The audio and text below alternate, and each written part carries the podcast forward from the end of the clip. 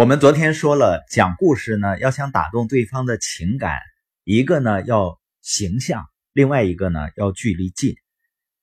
那讲故事还有一个秘诀，就是故事中呢要有一面镜子。这句话是哈佛学院的著名心理学家霍华德说的。霍华德呢，他最著名的理论是他提出来的多元智力理论。他说，智力呢不止一种，有很多种。这个理论呢，在教育领域很有影响。那霍华德对领导力也很感兴趣，他写过一本领导力的专著，主题就是领导力就是讲故事。那怎么讲故事呢？他的原话是这样的：领导力故事中要有一面镜子，要让听众能够照到自己。这个意思呢，就是听众呢要在故事中。看到自己的影子，为什么要让听众看到自己的影子呢？因为你交流是为了动员人们行动起来，你要打动人们的情感，你要让他感受到这个故事跟他们的联系，要让故事呢跟他们距离很近。那当你的故事中有我，尤其是有我们的时候，听众呢就更容易照到自己。那一般的交流中呢，有这样几种类型的故事。我们先说第一种，就是我是谁的故事。就像我在播音的过程中呢，有的时候会经常谈及到和家人的一些看似是在生活中发生的一些小事情。比如说，昨天我回到家里呢，我爱人就说啊，白天我的孩子呢，他在翻视频的时候，无意中呢就翻到了他在两岁的时候，我们给他过圣诞节的那个视频。他看着看着呢，就泪流满面。他妈妈过来呢，就问他怎么了呢？他就抱着他妈妈呀，抱头痛哭。等缓过劲儿了呢，他跟他妈妈说：“我都不记得我那时候过生日的场面了，因为他现在还不到五岁嘛，他还分不清那个是圣诞节。但是呢，当我看了以后啊，我觉得我们一家那个时候好幸福啊。”他是被感动的哭了。实际上，有的时候我们在讲类似的故事的过程中，有什么意义呢？就是在用我们的亲身经历讲述自己的一个价值观。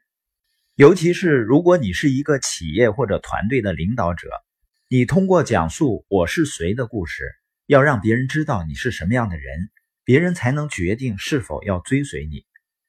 比如说，星巴克的创始人舒尔茨呢，他的我是谁的故事。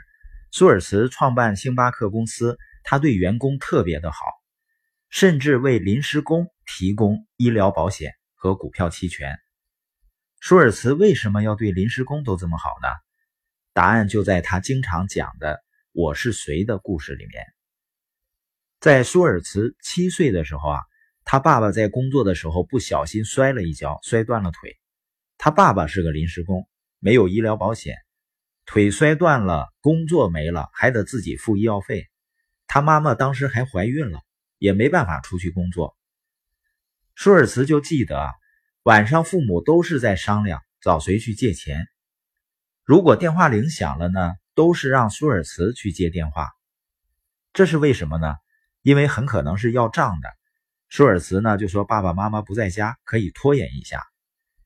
舒尔茨说啊，我当时很小。没有想过将来要办一个企业之类的事情，但是我想过，如果有一天有了能力，我希望发生在父亲身上的事情不再发生。后来，舒尔茨创办了星巴克，他不仅希望发生在他父亲身上的这一切不再发生，而且希望这一切不在别的临时工身上发生，所以他给临时工提供医疗保险，甚至股票期权。星巴克后来做成了一家在全球获得巨大成功的企业，然后舒尔茨呢退居二线，只担任董事长，另外有人担任 CEO。但是两千零八年发生金融危机了，星巴克的业务受到影响，舒尔茨又重新出山担任 CEO。星巴克它也是上市公司呢，要面对股东的压力，股东当时就要求星巴克削减成本。目标首先瞄准了医疗保险费，这笔钱有多少呢？舒尔茨回忆说啊，大约三亿美元，这可是很大的一笔成本。但是舒尔茨拒绝了。舒尔茨说：“不，那是我的价值观。”舒尔茨用一个“我是谁”的故事来讲述自己的价值观，让大家更愿意相信他，更愿意追随他。那你发现这个“我是谁”的故事从两方面拉近了跟听众的距离。首先呢，他讲述的内容能够让听众看到自己，引起共鸣，因为他讲的是一个自己家遇到困难的故事。那绝大多数听众多多少少都经历过家庭遇到困难的时候吧，所以可以产生情感的共鸣，能够照到自己。另外呢，他讲的是一个自己亲身经历的故事，也就拉近了距离。所以呢，最终的结果就是舒尔茨打动了大家的情感，他没有削减这笔成本，也没有被股东要求下课，他又带领星巴克走出低谷，创造了新的辉煌。